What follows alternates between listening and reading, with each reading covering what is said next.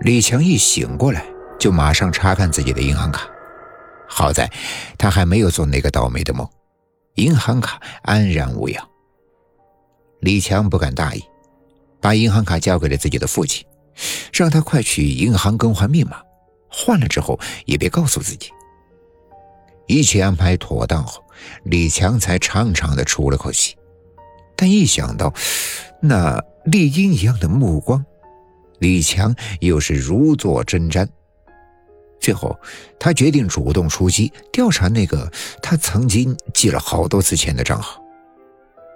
调查结果出乎意料，那个账号竟然是一所偏僻乡村敬老院的账号。李强往敬老院捐了一笔钱，得到了敬老院蔡院长的接见。李强问那个银行账号的事，蔡院长回忆说：“那个账号是我到银行新开的。”因为我曾做了一个梦，梦见一个又黑又瘦的老头，问我要账号，说是要给敬老院募捐，改善老人们的生活质量，所以啊，我就到银行新开了一个。李强问他知不知道那个老人姓什么叫什么，蔡院长摇摇头说：“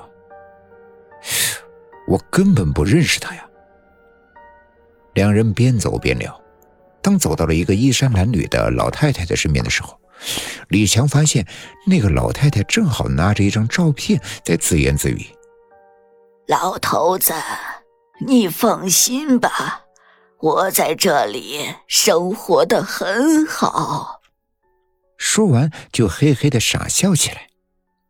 李强好奇的伸头一瞧，顿时如遭雷击，那张照片上的人赫然就是那个。多次盗梦的老人，这次他看清楚了老人的面目，那是他再熟悉不过的一个人。蔡院长指着老太太说：“她的丈夫呀，叫张进财，因为生意破产跳楼身亡，临死之前把老太太送到了这里。老太太得了老年痴呆症，哎呀，这啥也想不起来了，却始终不忘丈夫，经常拿着丈夫的照片在呆呆的看。”说到这里，他忽然发现李强的神色有异，就诧异的问：“你认识他们吗？”“啊，呃，不，呃，不认识。”李强支吾了一阵，再也不敢在敬老院里待，找了个借口，拔腿就开溜了。回到家之后，李强倒了一大杯的白开水，咕嘟咕嘟的喝了下去，然后就瞪着双眼坐在那里发呆。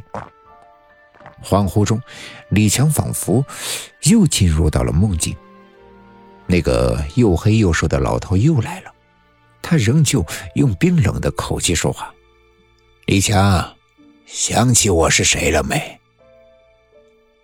李强只觉得双腿发软，结结巴巴地说：“想，想起来了，你你是张老板。”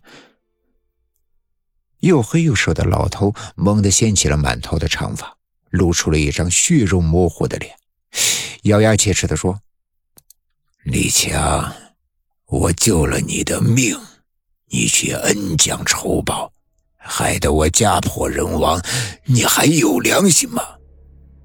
李强的脑海里走马灯似的回放着以前的点点滴滴，他曾是一个要饭的叫花子。在一个大雪纷飞的夜晚，他蜷缩在一座石拱桥边，被冻得呀是奄奄一息。多亏了张老板从此经过，救了他一命。因为张老板夫妇不能生育，就把他收为义子，亲心的传授生意经。张老板有一个习惯，就是一睡觉呀就说梦话。他有一张银行卡，就在私家车的前车厢里放着。他将李强当作是自己人，从来没有设防。没想到，在一次酒醉后，他躺在车内睡觉，不自觉地说起了梦话。这次说的正是那张银行卡的密码。李强听之后顿起邪念，打开了车厢，取出了银行卡，将存款全部提走，摇身一变成了房地产界的大老板。李强想到这些年自己的所作所为，觉得是非常的愧疚，不由得双膝跪地，磕头如捣蒜。呃，张老板，我对不起你，我不是，你就狠狠的惩罚我吧。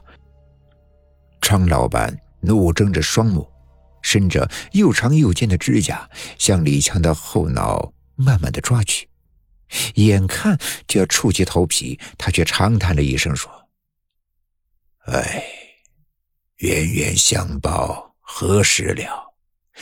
你若是真心悔改，我就放你一条生路。往后呀。”就看你的实际行动了。